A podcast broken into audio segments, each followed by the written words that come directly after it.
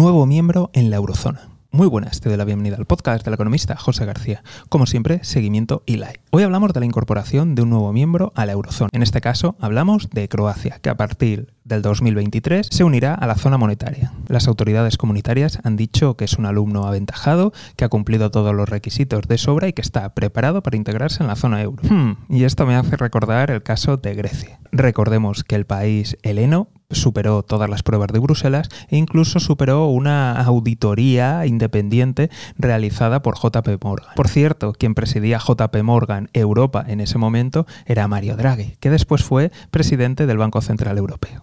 Y en estos momentos es el primer ministro de Italia. Así que desde aquí te pregunto, ¿crees que nos vamos a encontrar con otro caso como lo ocurrido en Grecia y que vamos a descubrir dentro de un tiempo que las finanzas estaban un poco maquilladas? ¿O de verdad crees que el país se une con todas, todas a la Unión y que está preparado? Puedes dejar tu opinión en comentarios. Desde aquí estaremos muy atentos. Y si no te quieres perder nada, ya sabes, seguimiento y like. Un saludo y toda la suerte del mundo.